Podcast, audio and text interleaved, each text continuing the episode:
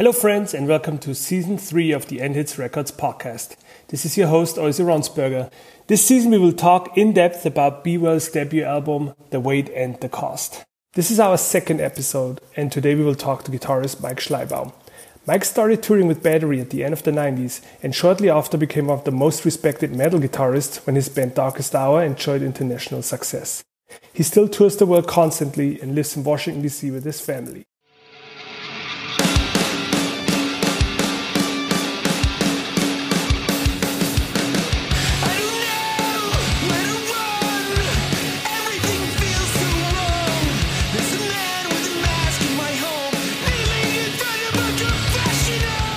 Hi, Mike. How are you doing? I'm doing good. so, Mike, we are doing um, a podcast series. Every time End Hits now, you know, releases a new record, and we try to talk to the key people in the bands, um, you know, get a little bit of background information and you know dig deep into the record. And um, so this is your turn. I already talked to brian and now it's time to talk to mike schleibaum. Exactly. Give me a chance. Put me in. I wanted to go far back for a second. Do you remember when you met brian mcternan absolutely. You kidding me? That's the singer of battery dude.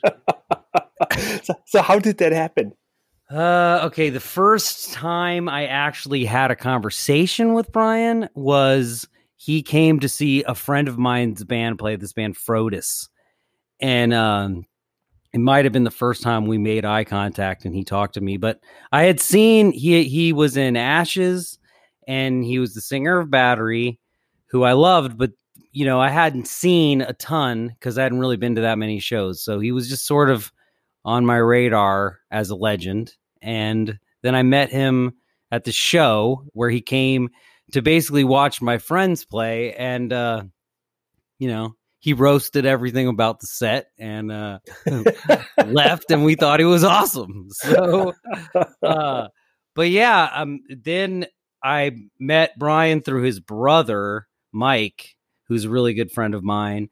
And basically, through my introduction to straight edge hardcore, which was budding in the or well, I guess we'll say summer of '94, summer of '93, one of those mm-hmm. years.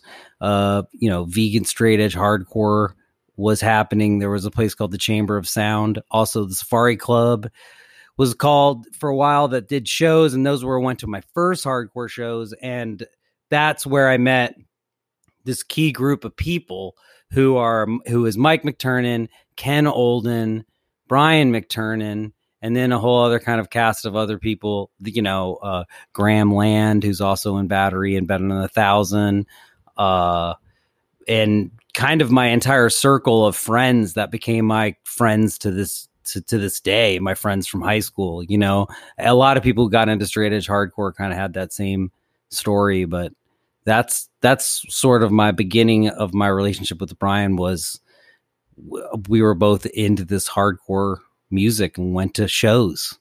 How much younger are you than those guys? Because I know Brian's already a few years younger than Ken is, right?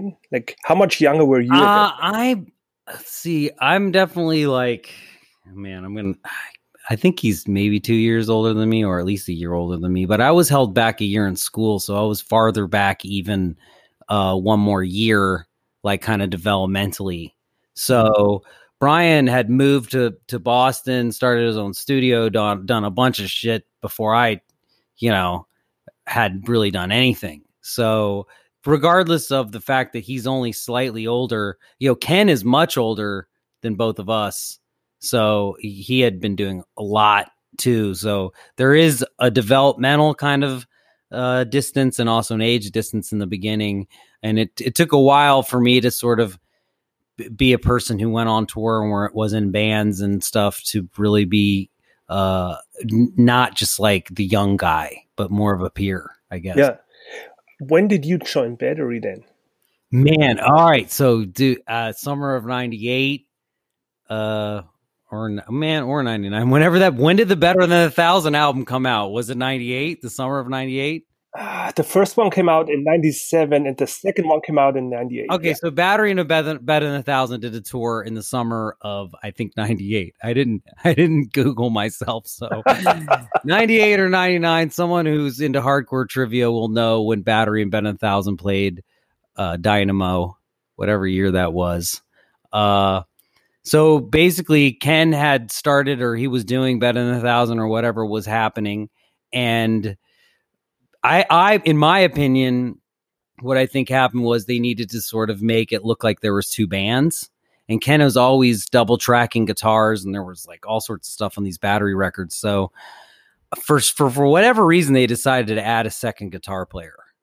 And so for this specific tour, I think it was so that there seemed like there were two bands. Anyway, that tour was when I was asked to join Battery, and I had always been to, I had been at the shows ever since I knew who the band was in the front, trying to wrestle the mic from Brian, stage dive, and have the time of my life. They knew I was enthusiastic. I had, you know, I was playing in Darkest Hour.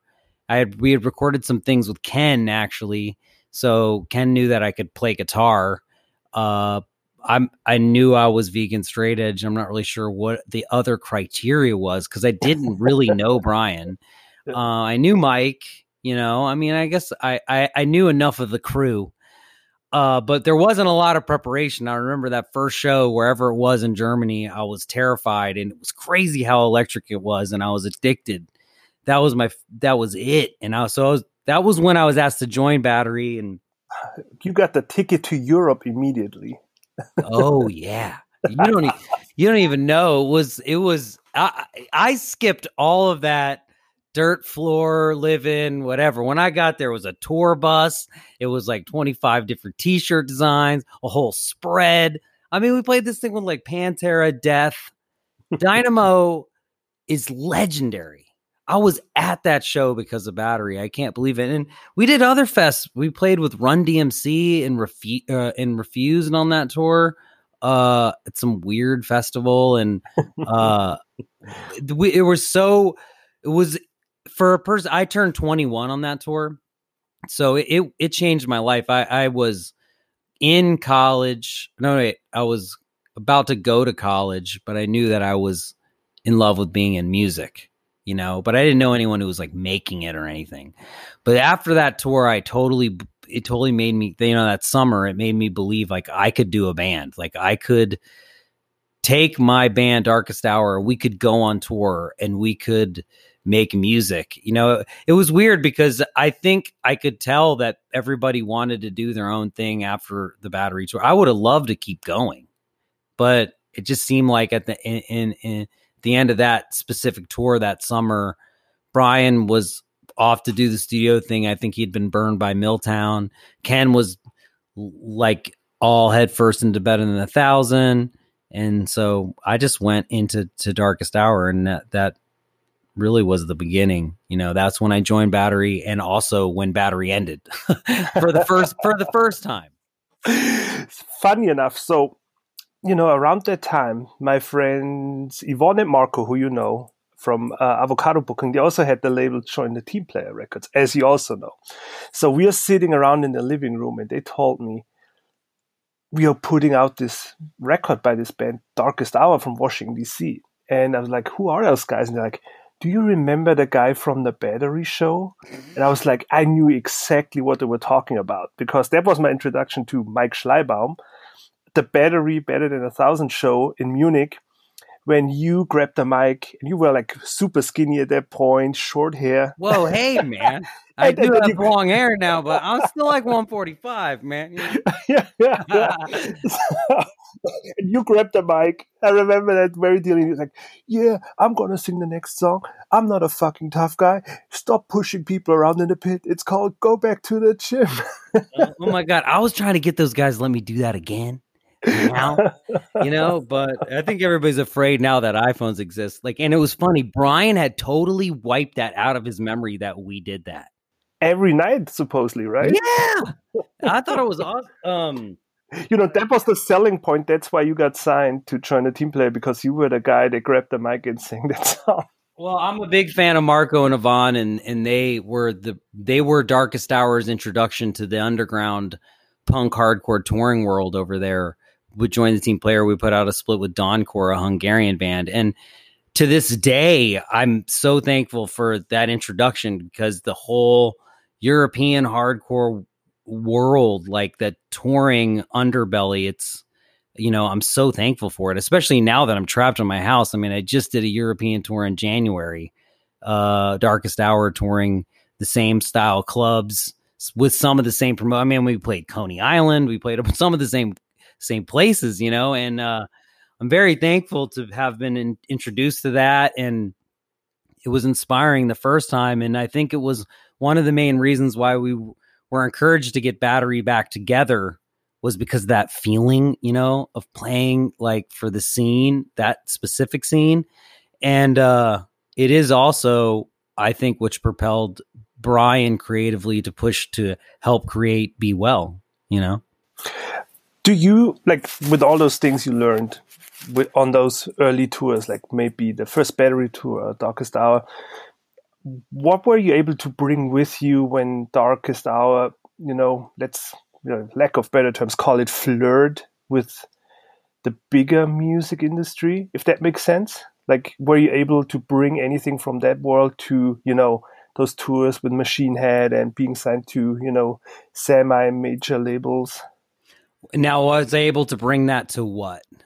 Were you like the ethics and what you've learned in those days? were you able to transfer that into that new world when you know darkest hour you know stepped it up into you know made bigger steps oh well absolutely and the things that are the principal foundation in the in the I, I I hate to call it bigger steps, but let's just you know when you're touring in the underground where there aren't pre-sale tickets, there's no uh you know advertisements in anywhere. You know, it's just sort of like DIY. When you're doing that, and then when you're doing the like let's bigger whatever world version of being in a band, the same things that like apply are you know are you prepared are you respectful of the people when you're at places and you know do you do your best to like bring the best possible show and be you know professional and respectful i mean although i don't 100% follow those rules all the time and i try to those are the really the things that that help you sustain success in both worlds so i think the the good thing about that training period of my life, even though I'm still there, is that it keeps you grounded in reality. And the other good thing about it is that it keeps you, you know, focused on doing, you know, doing the work, like going out there, putting on good shows, like making sure you're responsible, doing everything you need to do. And that keeps you focused on the right things instead of like where you can get dragged if you, uh, once you get into these big rock tours and you have nothing to do all day, you can get dragged into some dark places. So I think uh, the one thing that I've learned from A to B the whole time is that for me, I'm most positive and best when I'm focused and I'm working on something. And so I was excited to be a part of this band. And when I go on tour or whenever we we do something, I'm in the logistics all the time. You know, I mean, I like to party and I like to do whatever, but I also like to take care of business. So for me, I think I learned a lot about how to like pivot and like survive and adapt when trying to like be on tours with Black Sabbath and Judas Priest and Machine Head, you know, and also how to just take a punch, man, because when you're on these big rock tours, you know, not everybody's Parkway Drive. You know, not everybody's super cordial and willing to like help you and not in competition with you. Like other bands are there, they have a business, they want to make an impression on fans. Things, ma- other things matter to them. So it's like you have to you have to be able to to really want this and stay focused on what are the positive things. So that's I think what I've taken from the whole that experience is just you know to work hard and to stay focused on what I control and what I can bring every day and also as a as a band to a show, mm-hmm. you know. But I'm not gonna lie, you know, with Darkest Hour especially, we get we get trapped in, stu- in the stupidness of partying and getting wild and wilding out. But we also have been on tour a lot and have played a lot of shows. And any band that's done that will find that occasionally you're in that place. you know, it's definitely not a straight road, right? It's more no. like a, what, a, a, a, winding up the mountains road. Yeah. Were you around for that infamous last battery show in DC with H2O? Were you part of that? Shit, man, you you talking the hard, you asking the hard questions. uh, wow. All right. Well, hopefully don't lose any fans on this one. But yes, the infamous last whatever one. Yeah, I played it. I had to play a show and replace my guitar idol. My straight edge hardcore idol couldn't be there. You know? Uh and would you mind telling the story for the people that don't know it? All right. So the story is this: um, there was a schedule conflict between Better Than a Thousand and Battery, and there was a Battery show in DC, and there was a Better Thousand, you know, uh, South American tour, which does sound pretty cool when I'm saying it, right? so, bro, uh, the the Battery crew, we were all very upset that you know, we were going to have to go to H2O and tell them that we couldn't play the show that was confirmed because there had been a snafu with communication and Better Than a Thousand was going to be in South America. So the gauntlet was thrown down. Well, like, so we'll play anyway. And, you know, when that's said as, as a band, that's, that's a dangerous card to pull, you know? And I think it just sort of got like, oh yeah, well, you, you know, we committed to this we're going to be there. We don't know how many more times we're going to play. I can't remember. I don't even think Brian, I don't know where Brian was living at the time, but I'm sure that played into some of it. So we were like, no, we're going to play this show. Like, we're not going to cancel like on these like really amazing people in our hometown. And me, I was like the world's bigger, biggest battery fan. So I was like, man, cancel no, I was like, hardcore shows were the only thing that meant anything to me at that time of my life. And canceling a battery show with H2O, I was not going to do that. So it's funny, right? How yeah. that's not even an option back then. It was like, you know, nowadays it's like there's so many ways you can, you know, things, communication can happen, other than but back then, you know, everybody was how they were, and it just went down like that. And so we played the show. It was great. I don't know if a video exists, but I'm really embarrassed because I will tell you right now, I did not play those songs right. Because now I have learned how to play the songs, and there's no way I was playing them right. Who was who was playing that show? Like it was Brian, me, you, Colin Barth on bass, pretty sure. Yeah, not Kevin. Yeah, Colin on bass. Wow, was it Kevin? No, it was Colin on bass. I can't remember. I know it's Jason Hamacher on drums, Colin on bass, me on guitar, and Brian singing. That's what I think it is. I'm sure didn't Brian do it in his podcast? He didn't answer that question. so we got so sidetracked. So I had that on my bucket list. And I was, I know who to talk to about this. Uh, well, there you go. Well, we had it. So I don't know how interesting that is to the rest of the world, but we played a show without Ken, and that battery was sort of done and then I think uh, some I mean, you know, Brian obviously went through a really dark period in his life. You know, either you've played his podcast or you will. And so he sort of came back to music. And I'm not going to say sort of. I mean, I was there, I was in the trenches. Uh, it was hard to communicate with him sometimes because he had sort of moved on from music. And I, maybe I was a reminder of that life. And I don't know. I was always on tour and gone anyway. Who knows? But I do know that Brian is a great friend. He's like an awesome person. And I feel bad when I hear the like interviews and stuff because like when I when I listened to his interview uh that he did with Toby recently, which is a long time after this will be aired, you know, I feel like, man, I didn't know him when he went through like his tough his tough period when he was a kid and he went to the hospital and nobody came and all that stuff. Like I didn't know him. I would have been there. You know what I mean? Like, uh, cause he's a really great guy and a, and a great friend. And so like, uh, for me, if Brian is like, you know, we got to do this, we got to challenge ourselves to do this. I'm like, yes. And he has been there for me on like, you you you know you know people don't understand the blood and energy he's put into these albums for bands that he's made for people. How many albums did he produce with Darkest Hour? Uh, three. and three hard ones. Listen, three of the hardest ones. Okay. The introductory to the world, you know, Mark of the Judas. The follow up to that, the sophomore record, which is always hard. Uh, uh, so sedated, so secure. And then the album, The Eternal Return, which was put out on Victory Records.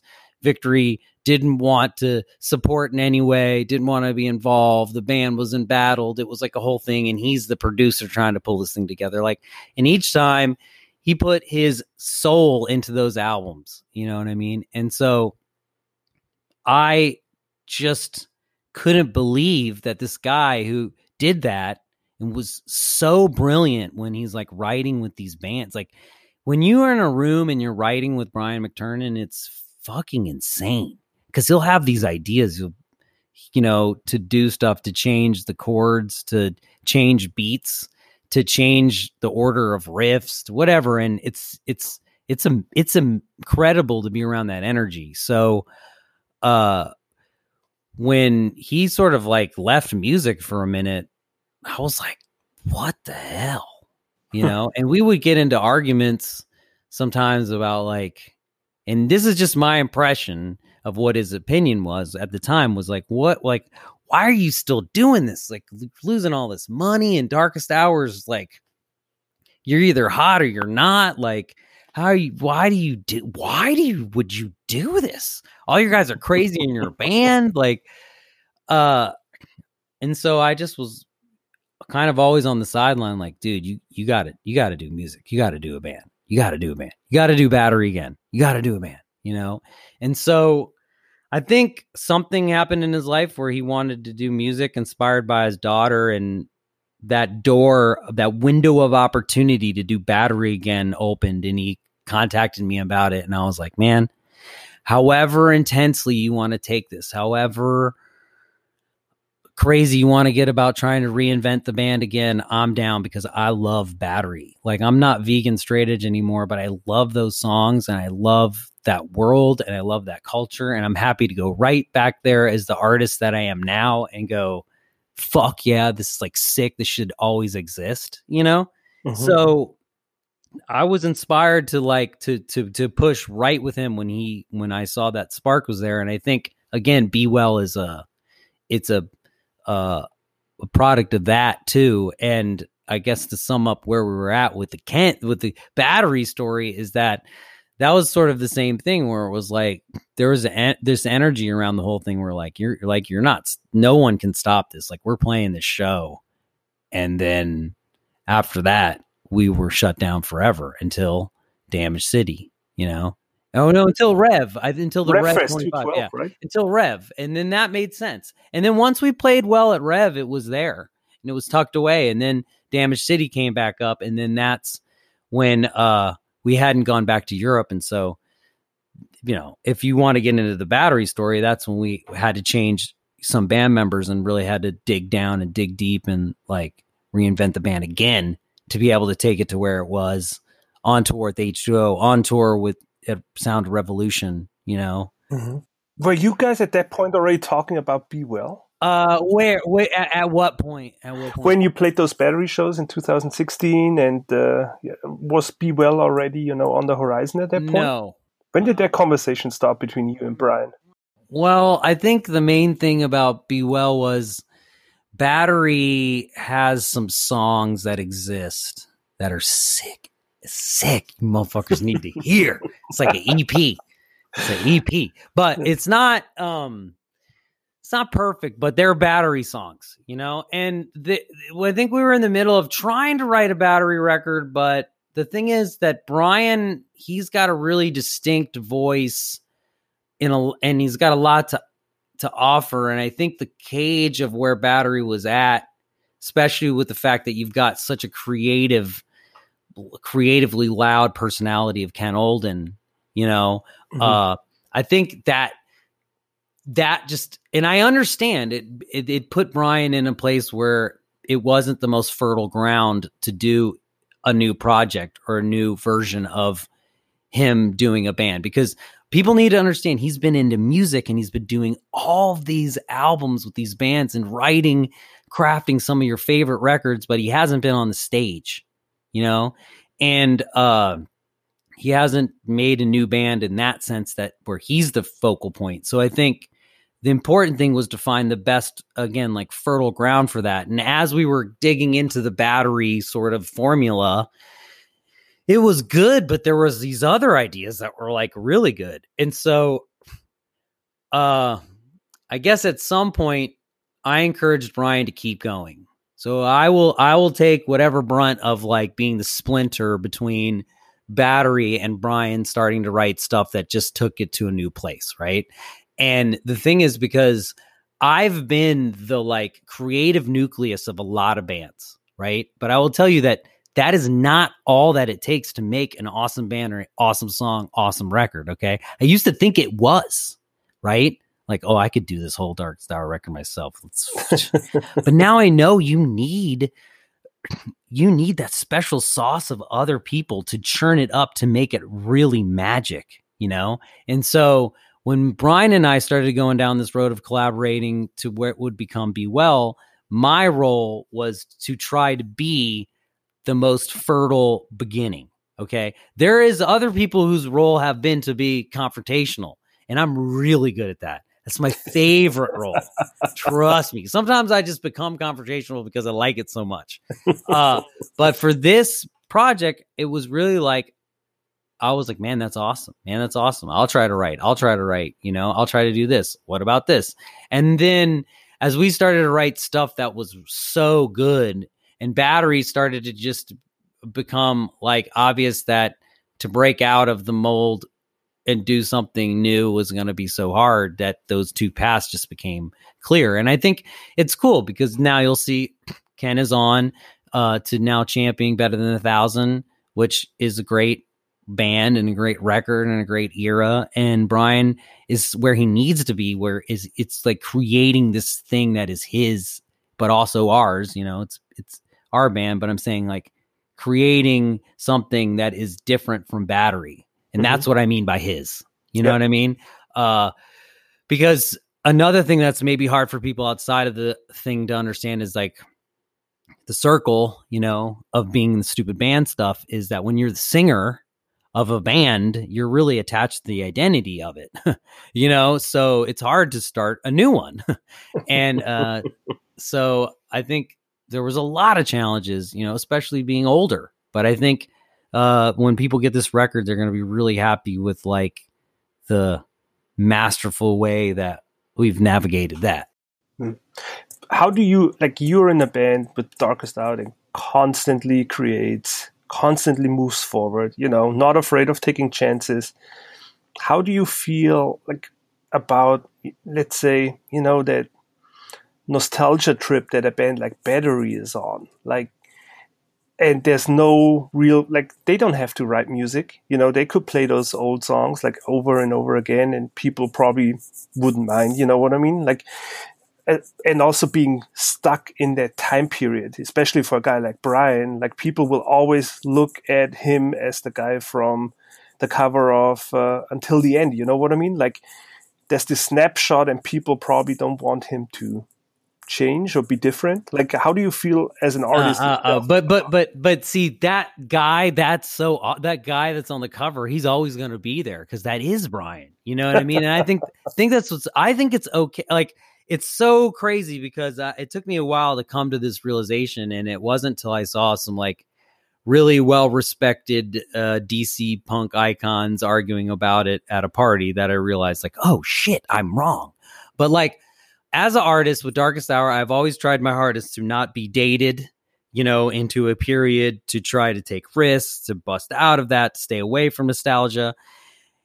And now I realize that not every band has to do the same thing. I think with Battery, what we did well when we came back was we championed nostalgia in a way where we did it better musically than we ever did it before. I mean, when Battery came back on Sound Revolution and then later on uh, our tour with H2O. If anyone who ever saw the band saw us, saw us, we sounded better in in a sense of more like anything recorded you've ever heard than we ever did before. The band had plenty of energy, and I stand behind all of those shows. It was, in my opinion, you know, a lot of wins. you know, and uh, I think that's what we did really well. And I think the only thing you can do with something that's special like Battery is champion it in sort of nostalgic way because that's where it exists. It's not connecting necessarily to a lot of young youth crew, vegan straight edge hardcore kids the way that we were in the 90s. We weren't there, but it still connects with people about relationships, friends.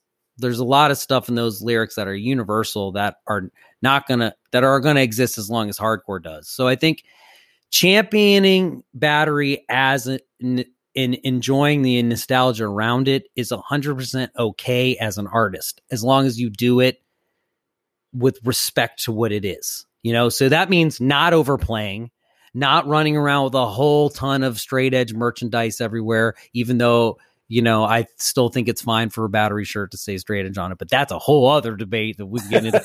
Uh, even though we never did that that we never did that okay i just want to point that out that none of the merch did that and it was just like uh, we kept it respectful and uh, like I said, we played great, looked great. The band uh, did their best to give everyone there as much as we could, and in the end, I think also we gave everybody a brand new song. You know, "My Last Breath" is one of the best battery songs ever, and we we uh, unleashed that on the world to just be like, we love hardcore. Here you go. But I think creatively for all these great, you know, open, loud personalities like Ken, Brian, and myself, I think the trajectory everybody's on right now is the is the path that is to uh, you know, the most enjoyment for everybody and and the most music for everyone else.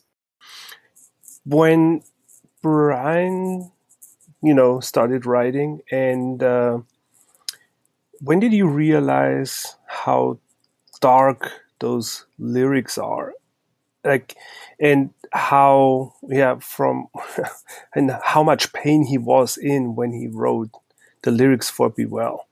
Oh man it's it's crazy. Like sometimes it's so cr- it, it I, I think about myself, but then I also think about Brian's brother because I've been at these battery shows where Brian will just be tearing his soul apart. He's so brilliant at it. But at the same time, like what he's talking about is so personal to to Mike and to some of us like it's like it's talk it's talking about him you know so it when he, these lyrics everything etc it's so dark and it's so personal to him that it's so hard for me to sometimes digest it that what i need to do is i sometimes i have this armor of like because when our relationship is I'm um, sort of like we have this push or pull like if i'm negative he's positive and if he's positive i'm negative and it works really well sometimes and other times there's fireworks but most of the time it works pretty well. So i just go into this kind of like uh well you know brian is the most driven focused organized person this is this is some hyperbole this is symbolism he's he's great at crafting words. But then, you know, I think about it and I'm like, shit. It's fucked up, mm. you know? And I don't know why, because to me, the whole time I feel like I've I've been in that story, you know? And I'm just like, the whole time I'm like, but dude, you've got this talent. You've got this daughter. Got this wife that's been behind you forever. Got this beautiful house you know, shit ton of dogs, chickens, cats. but you know, but when people see depression who aren't who don't understand depression, you know, because I'm not, I've never battled depression. I've battled in anxiety, and they're totally different enemies. You know, like it's you can judge people, and I'm not. I'm sure I did that in some way, uh, but I think again, it was just it's just armor because you're so close to the story, you don't know what to say other than like, but it's not so bad because like that would mean that our story is so bad and it's not, you know? Like this is cool. But I think it's important at our age to sort of express that because what I've seen with the band is that Brian went through this hard time and the way that he's been able to cope with it is what I've found works with me, which is create art. And he's created great art and he's focused on it and he's gone to where he's always been happy as a kid, you know? And I think that's given him great relief. And it's also allowed him to give this gift to other people, which is that their ability to connect with this grief that he's feeling and all these stuff that he's got going on. So I think that like in a lot of ways it's where it it's where he he needs to be because he's he's connecting with these people and it's really creating something positive even though it it obviously has to come from a place of churning up all this brutality. Your kids are almost the same age, right? Well, Cassidy's like 30. No, she's she's she's a little bit older, but she's very mature and she's, you know, there's a there's a a few year age difference, but there's a pretty significant developmental difference. So he's more dealing with like pre-adolescence and my daughter's just just on the just on the edge. But they're pretty they're pretty mm. close. You know, we're we both have one daughter, so we're similar. Did that help you like understand him and what he's going through and what he's expressing, especially on the Be Well record right now? Like being a father to be having a daughter. I mean, be, being a father has pretty much helped me, you know, do anything. I I would be a total feral train wreck without some kind of mm-hmm. anger. So I'm grateful for all of the ways that having a kid has forced me to like chain.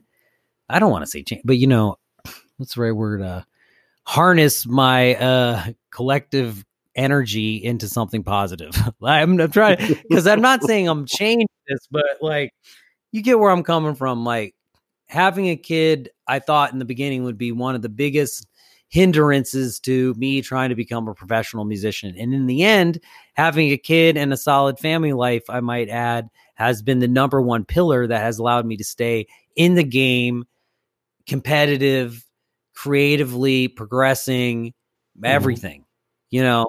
So I totally understand like wanting to make your kid proud, wanting to leave something for your kid to remember you by.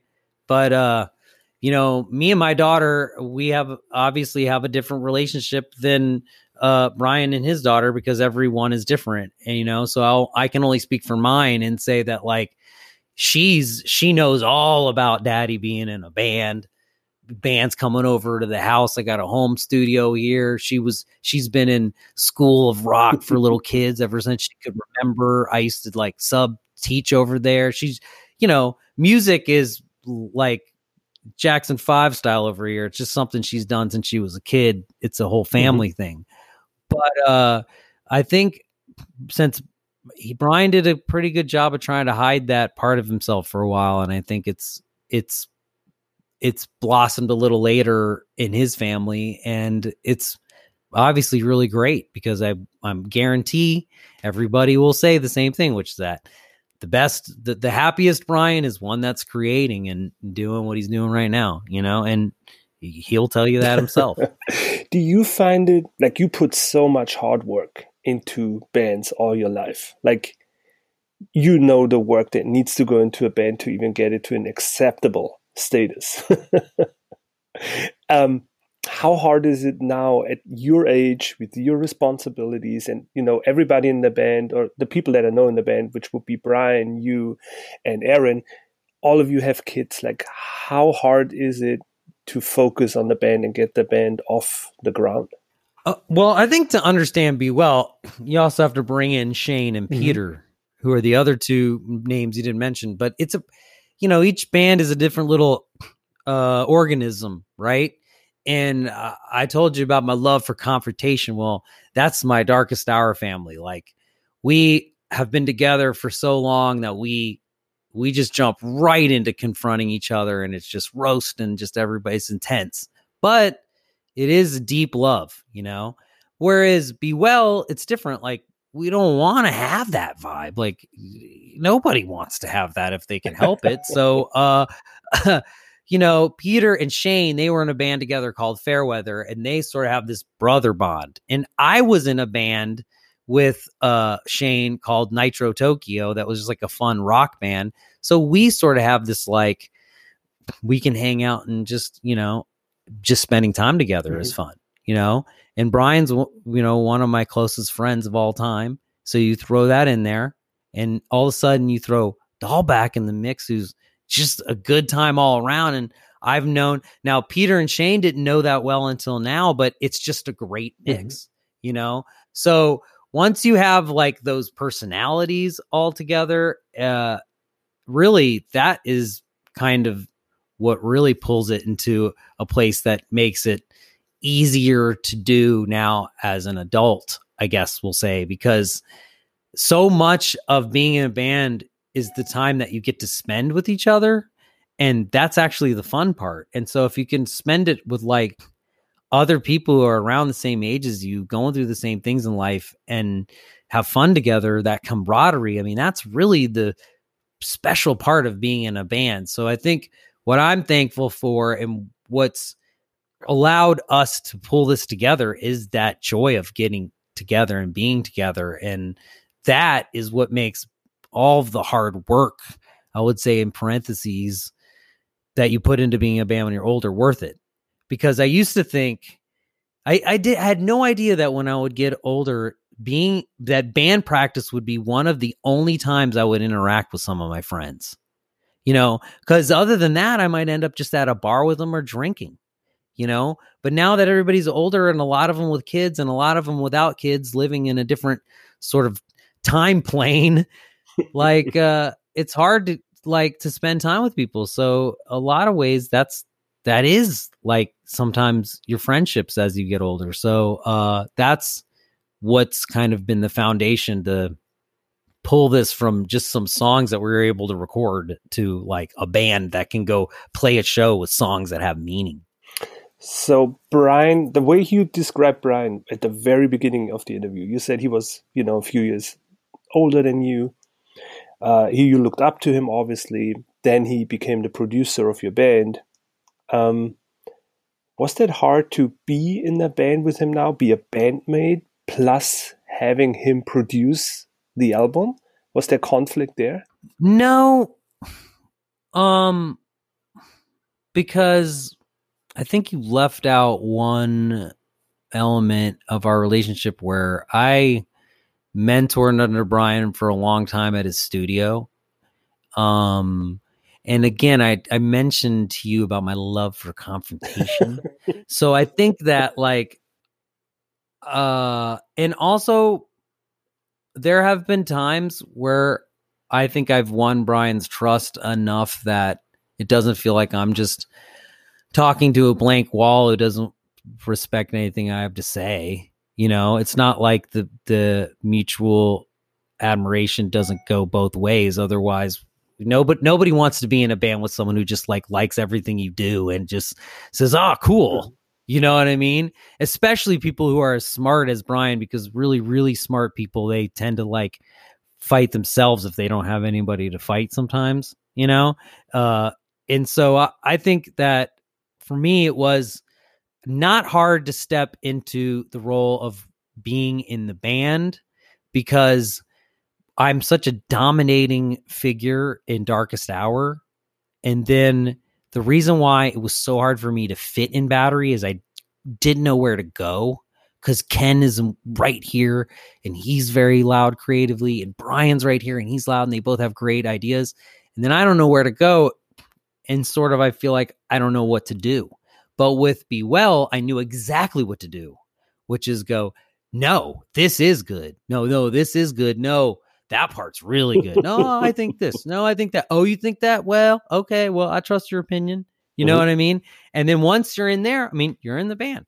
So, and I think once we brought in Dalbec, who has had a long relationship with Brian and Shane and also Peter, once they all started feeling what, like comfortable enough to occasionally put some criticism out there and some constructive criticism out there, that's when the relationship really took off, mm-hmm. actually, because it wasn't, and it was, you know, in the beginning, everybody's like, ah, this is cool. And then all of a sudden, Shane's like, oh, I don't really like our name. So we changed the band name, you know? And then it was like, oh, then it felt mm-hmm. real you know, and then because uh, we had a project name or whatever, we were kicking names around, and it was you know, I was just kind of like, well, maybe that's cool. Maybe that's cool. Kind of doing my elastic thing. Not sure. Do I let Brian push the name or do we need to push back? And then Shane pushed back hard. And then it was, you know, then I remember me and Peter sifting through some other sets of stuff and being like, oh, what about this? And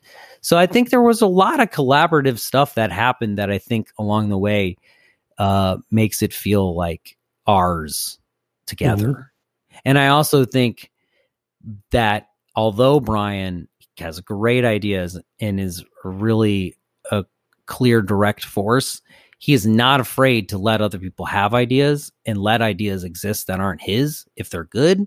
So I think once you've seen that's trusted, you know, it all comes together and you know, you're like, whoa, this is this is a healthy relationship of a band. This is gonna be mm. sick. You? Brian mentioned that uh, before um, you know the final lineup was completed, you tracked a few songs with the current Darkest Hour drummer, right? Yeah. Damn. Yeah, and, okay. Uh, yeah. and he said you pretty much scrapped the recording because he thought it was too perfect. It was too straight. That's my boy Travis, dude. he doesn't do anything upper. Was that a, was that a source of conflict for you or conflict of interest? The hardest thing about doing bands now, you know, in your 40s is that the people's appetite for rejection is just not there anymore, you know? But in your 20s, man, I mean, musicians out there, how many times do you jam with someone and it worked out, didn't work out, this or that? You know, that's that's that's what it mm-hmm. That's how you find out about bands. But now the advent of the internet, everybody's at a band practice, uh, live streaming it or whatever, all the stuff. Like now it's a big deal, you know. And so, uh, what did I do? And Brian was like, I need a drummer. I went and found the best drummer in the fucking world, in my opinion, Travis Orbin from Darkest Hour. Now, unfortunately, he was not the best drummer for Be Well because the the it was like ahead. It was it was intense. There were, you know, it almost were times where the punk beat sounded like Darkest Hour, even though it's the punk beat because it's on top of shit and heavy metal, you know. And then we had our buddy Andrew from Battery jam on some stuff, and my, our buddy Pat who uh, uh, other friend of ours, and we were like, shit, this sounds, this feels way better.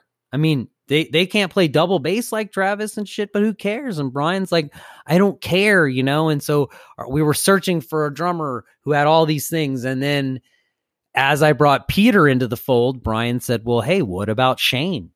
They were in a band together, and I thought, well, he's in Richmond. That's so far away.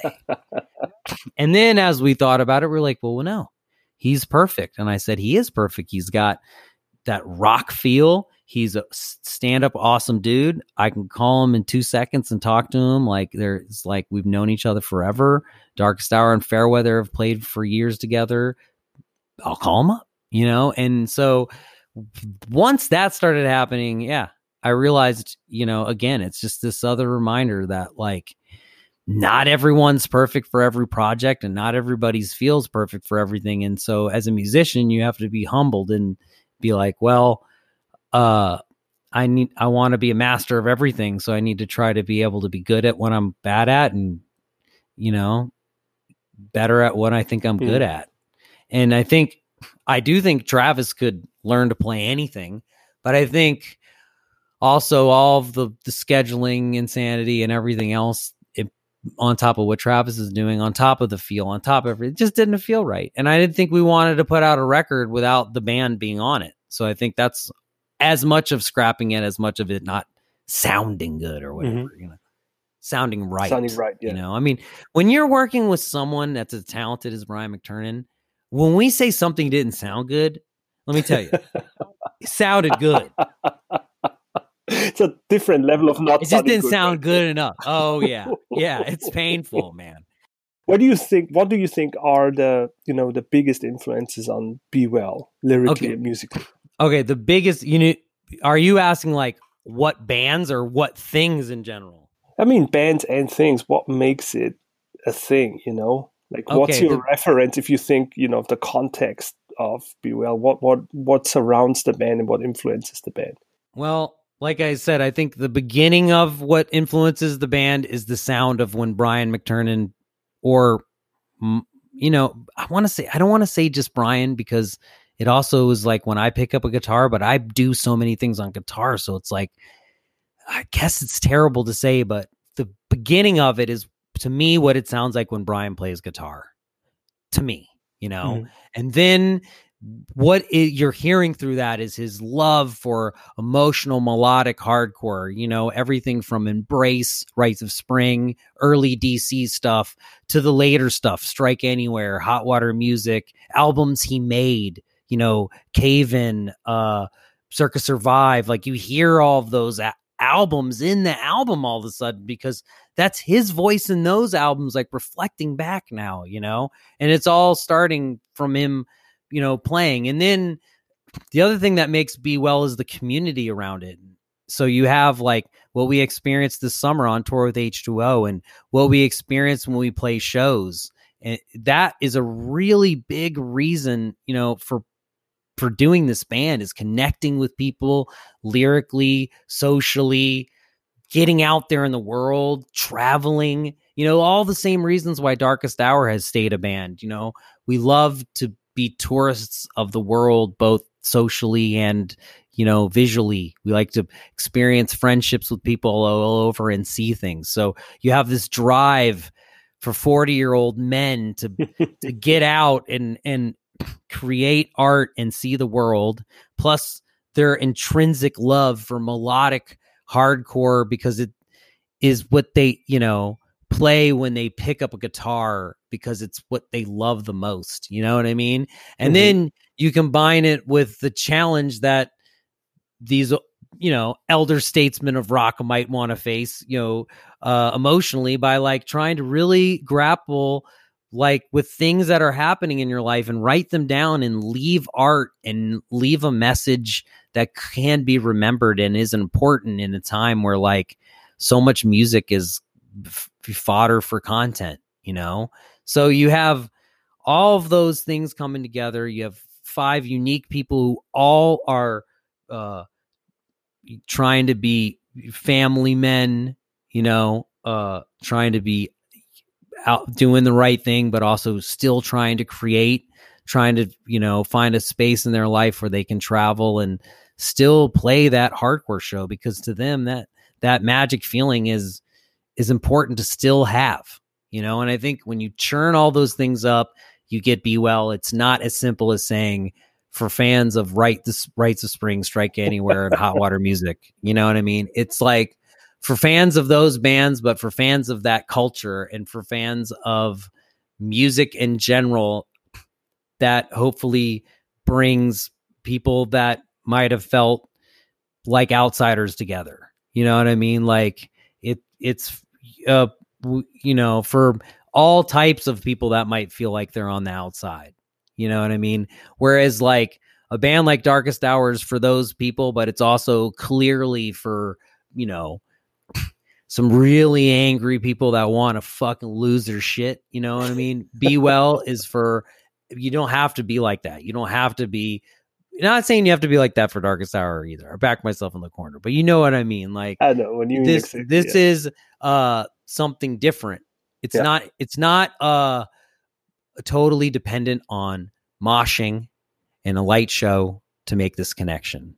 In Darkest Hour, it's a little more physical, and I think what we're going for here is something that's a little bit more emotional. And I think you can feel those things when you see the band.